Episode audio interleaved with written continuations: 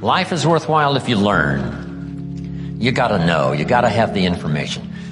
Get the information while you're here. Right? There's nothing worse than being stupid. So jot this down now, as I used in my notes. What you don't know will hurt you. Ignorance is not bliss. Ignorance is tragedy. Ignorance is illness. Ignorance is devastation. Ignorance is going broke. Ignorance is, creates a poor life. So you gotta know, you gotta have the information. Number one, learn from your personal experience. One way to learn to do it right is first mess it up and do it wrong. That doesn't mean it's the end of your life, but just, you know, clean up the mess, now do it right. From a negative experience, sometimes we learn to do the positive things that saves our life and makes us successful. They say if you survive your first heart attack, you may now live to be a very old person. Why is that? That first heart attack was a wake up call.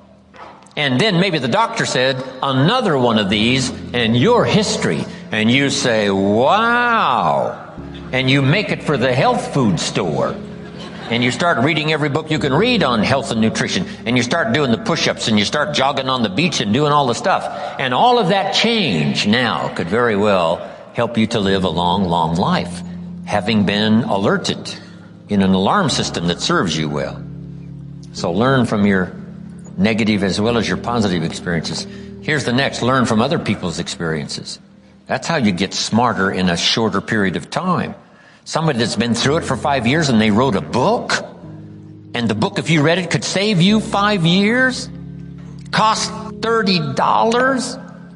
You just, you can't miss that kind of education. Best to get the information before. Yes, we can recover. Yes, we can come back, you know, from the grave, practically. Yes, we can come back from bankruptcy and disaster and poor health. But wow, if we had the information up front that would save us some of those years of disaster, how much better that would be. So learn from other people's experiences, both negative and positive. If a guy's messed up his life for 40 years, you just have to say, John, would you spend a day with me? And I'll bring my notes, notebook and take good notes.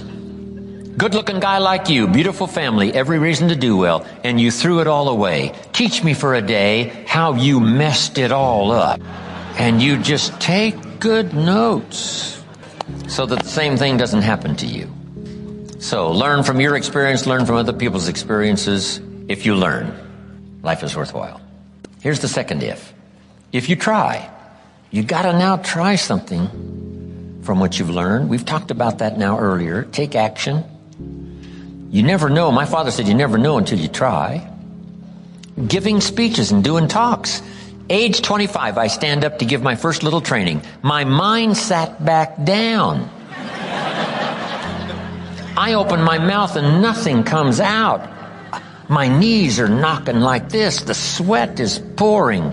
It's called terror, in case you haven't tried it, right? But I got through it somehow. It was so bad, if I hadn't been doing the class, I'd have gone home, right? It was bad. But I got through it. And then I did it again. You know, I didn't know if I should even try again. But sure enough, I had the kind of mentor and the kind of teacher who said, hey, that's nothing. You know, what if you go up to bat and you strike out? Does that mean it's over? Say, no, it's not over. It's just over for one time up at bat. And then another time and another time. Pretty soon you connect. And pretty soon you get good enough to do well. And then pretty soon you get good enough to win the game. And then pretty soon you get good enough to take home the trophy. So you just keep trying. The third if that makes life worthwhile is if you stay. You got to hang in there. Some people plant in the spring and leave in the summer. When it gets a little hot and a little uncomfortable and it looks like the weeds are winning and it looks like the bugs are having a feast. And you have a tendency to say, hey, I've had it with this. But the key is if you want the harvest in the fall at harvest time, you've got to stay through the summer. Even if the harvest doesn't turn out to be good, you just see it through and then use that experience to do better planting in the spring come the next turnaround of seasons. So stay in there. If you're going to play the game, you got to stay until it's over. What if the team was, you were on the team and you guys were behind and you said, hey, we're so far behind, we're out of here. And you all walked off the court. Right? We would run you out of town, probably. We wouldn't own you as the home team. Say, I'm behind, so I'm out of here. No. You stay until what? It's over. We're not talking about a lifetime now. We're just talking about this game. If you're in it, stay till it's over. If you sign up for the game, you don't have to go to every game. But the one you sign up, you stay. Right? You don't have to do everything every time, but when you start it, see it through. See the seasons through. Then you don't have to plant anymore if you don't want to. But when you do sign up, go. Go the distance. Life is worthwhile if you stay. Hang in there. Next, life is worthwhile if you care. And for my little talk for the service clubs, here's how I wound it up. If you care at all, you'll get some results. If you care enough, you can get extraordinary results. If you just care at all, you'll get some. But if you really cultivate your caring character and care enough, you can have such extraordinary returns from productivity activity, things you're doing underway. Have something good to say. Here's the next one. Now we must learn to say it well. Once you've got something, now you can't mumble, right? It's got to be clear, or no matter how good the message is that you've got to deliver, how good the instructions, how good the ideas, no matter how good they are, if you don't deliver them well, now the power is lost and the opportunity is lost. So number one is to have something good to say, and number two is to say it well. Here's what'll help you to say it well. Make this list. Number one, sincerity. If a message is delivered with sincerity, see, that makes all the difference. If the speaker is sincere, if the father is sincere, if the mother is sincere, see, that's captivating for the children. If the friend is sincere, even covering a delicate subject for us, of some changes we probably should make. If they're sincere, see, we will give them room. Perhaps to get on our case if we know they're sincere, not just trying to criticize for criticizing's sake. If your sincerity, I'm telling you, that wins the day. Here's what can really be accomplished. Hopefully, like this weekend here, someone sincerely willing to speak and someone sincerely willing to listen. Now, in terms of lecture, book, seminar, and all the rest, we must come to this conclusion because it's a wise conclusion that sincerity is not a test of truth. In your study and evaluating everything, just make sure you have that in the back of your mind. Sincerity is not a test of truth. We must not make the mistake of saying, he must be right. He's so sincere. See, that might be a mistake. Why is that? Here's why. It's possible to be sincerely wrong. So sincerity is not a test of truth. Here's the only test of truth. Truth. Truth is the only test of truth, not sincerity. We hope someone will be both truthful and sincere, but we don't mistake sincerity for truth. Here's next. Repetition. To get better at something, you just have to go do it. Go do it. Accept every opportunity to go make a little talk if that's going to be your business. Get better at talking to your kids. Come up with more illustrations. Come up with more ideas. Read an extra book. How to communicate with teenagers. So you'll have something a little better to say. And then just practice it. Get good at it. Get better at it. Right? I was clumsy when I started. Now the words flow a little easier. I still struggle with the language trying to make it clear, but it's easier now. Repetition has helped me to do that. Here's what's next in good communication, saying it well, brevity. Right? Don't take too long to say it if you can say it in shorter sentences and shorter time. One way to learn brevity is to talk to kids. You talk to kids for 30 seconds and they say, how long is this gonna take? It's already too long, right? 30 seconds. I mean, they got games to play and things to do. They can't hang around for, you know, an hour's discourse. So talk to kids. It helps you to make it more brief. The storyteller tells us Jesus wandered around the countryside in putting his 12 together. And as he wandered around the countryside, every once in a while he would say, You follow me. See, that's short. Why could he be so brief and so short with that simple appeal? Jot this down now. Probably for who he was, not just for what he said, but for who he was. There was something about him when he said, You follow me, see, probably his reputation, probably his manner, probably with how he said it, irresistible. So here's what's powerful. And you can talk less and even be more effective in this personal development area. The stronger you become and the wiser you become, the more caring you become, it shows in your language and your manner. The texture of your communication changes and reaches where it couldn't reach before. It strikes the heart where it didn't strike before. That's the key here. Next, style. Now you've got to develop your own style. You can be a student of style. There's about a dozen people that I know over the years that if you knew those dozen, you'd say, hey, you know, a little bit of each of them appears in Jim Rohn's style, which is probably true. Not copying any one person, but I like the way the person said it this way. I like the word person's gestures, because I used to be a little too stiff without, you know, gestures. So make this note not, it's not just what you say, it's how you say it. Style, sincerity, the way you present it, heart, soul, from deep inside, commitment, dedication, wrapped up in your language so that now when you present it, hey, it becomes incredibly effective.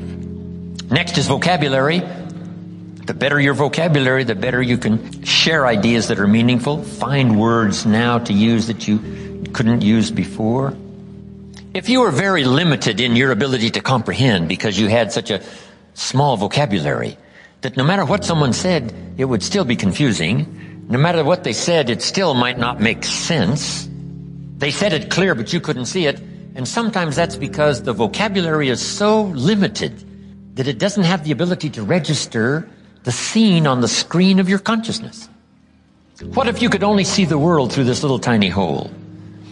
You would be inclined to say, the world is like this. And all of us would say, no, no, the world is like this. This person would say, no, no, it's like this. How come they keep insisting the world is like this? Because that's all they can see.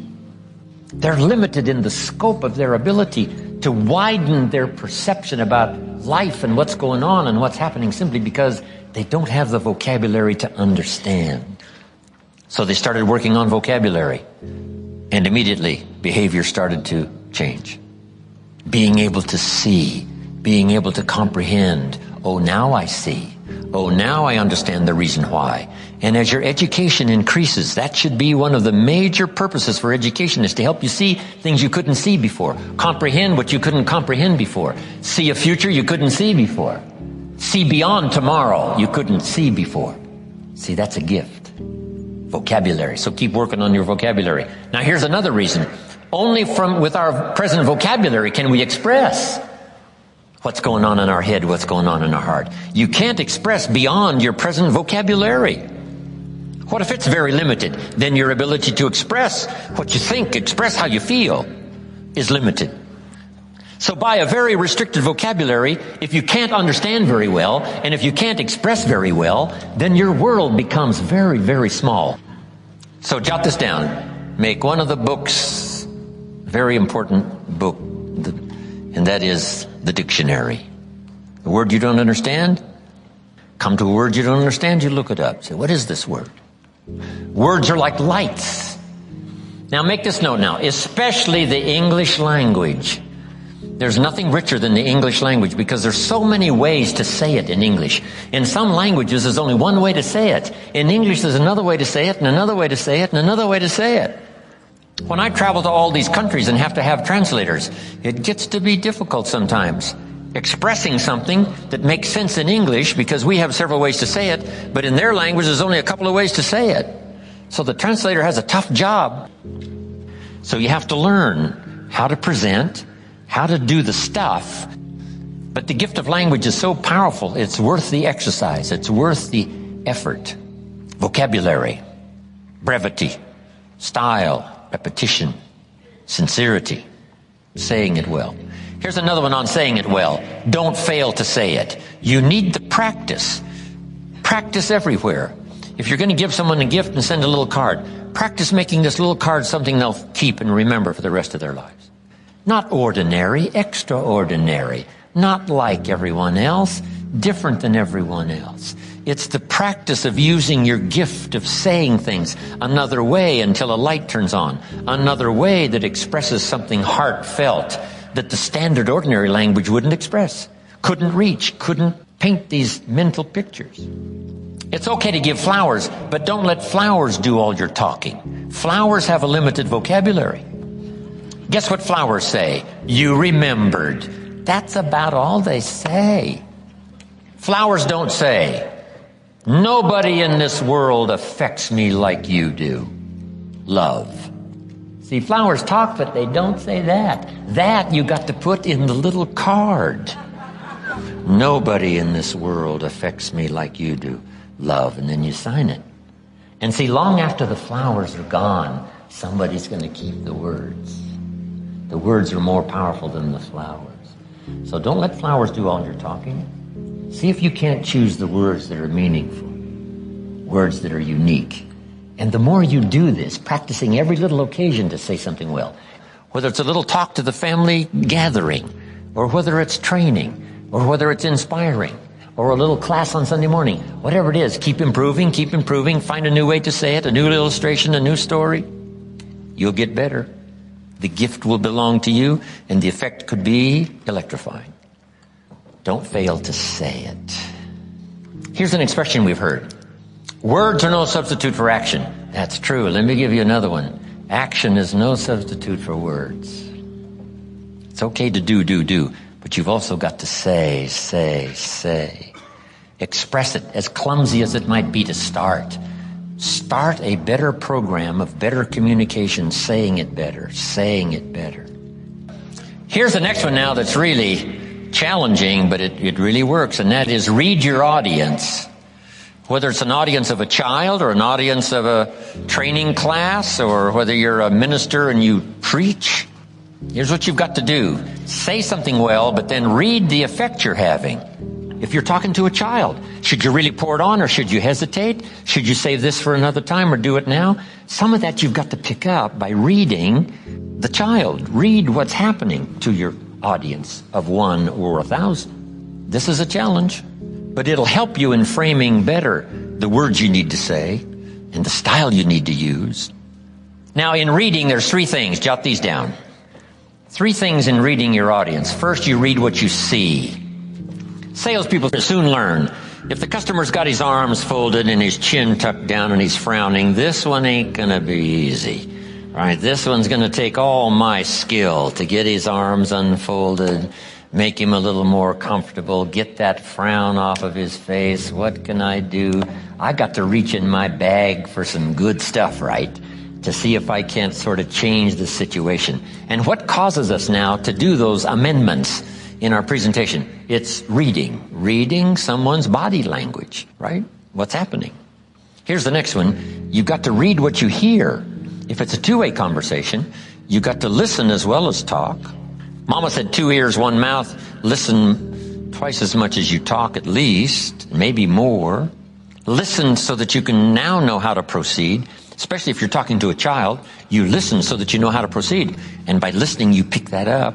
Here's the next one. You got to pick up the emotional signals, how you feel, whether you're coming on too strong, whether you should be stronger or easier this time. That's an art in reading. First, what you see, second, what you hear, third, read how you feel. Now, this is where women really have it made being able to feel, sense. And they pick it up. Men can learn better on how to pick up these emotional signals, but women seem to have it. Because there's no use going on and on. If the signal should have told you, wow, this is not the time this is too strong. Picking up not only what you see and what you hear, but what you feel. Now, here's the last one. To achieve good communication, something good to say, saying it well, reading your audience. Here's the last one intensity. Intensity is the emotional part of communication. Communication is both words and emotion. Here's what's really powerful words loaded with emotion. See, that's what's unbelievably powerful. It can move nations. It can help people change directions. It can establish an ideology. for good or for bad. Look at Hitler and his ability to preach. Look at Stalin his ability to preach. Lenin, as wrong as they were, they believed it with all of their heart. Disastrous results. But they put everything they had into it. The emotional content was unbelievable. Powerful. Yes, in an evil direction, but it can also be used for a good direction. This intensity, strength, power, emotion. Now here's the craft. And conversation is a craft.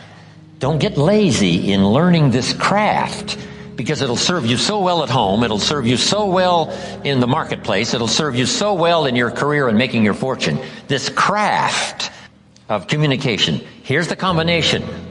Well chosen words mixed with measured emotion. Not only do the words have to be well chosen, the emotion has to be well measured. Meaning, not too much power for a minor point. The actor on the stage or in the movies, in giving a performance, has to learn this craft of the right amount of emotion with the dialogue and the words that are to be spoken. It can be so powerful if it's measured well. See, if you had a powerful point and a little bit of emotion, that wouldn't make sense. Nobody would get it. Nobody would say, well, for such a powerful point, it's not a very strong emotion. So then you can't come on too strong with some minor point. You know, sometimes kids have a legitimate objection. Say, you're making too big a deal. And sometimes parents have a tendency to do that, to make a big deal out of a little bitty deal. So here's the key. Make a big deal out of a big deal, and then smaller emotional content on a little minor deal. That's an art. That's a craft. When you go fishing, what do they say? Don't pull too hard. You'll lose the fish. Don't give them too much line. They'll get away. So it's called pull, pull, pull. Easy, easy. That's like communication. Strong, but not too strong, not too strong. Close, but not too close. Adjust your style to fit the occasion and the emotional content so that it works, so that it makes sense. That when you burst on the scene, it's called for. The point is called for, that much emotion. This is a craft. Don't get lazy here. And the reason I ask you not to get lazy here is because the payoff is so great. Whether it's working on a job or advancing your career or at home with your family or communicating with your spouse. Whatever it is, craft your communications. Be a little more aware and just ask yourself, could I possibly get better?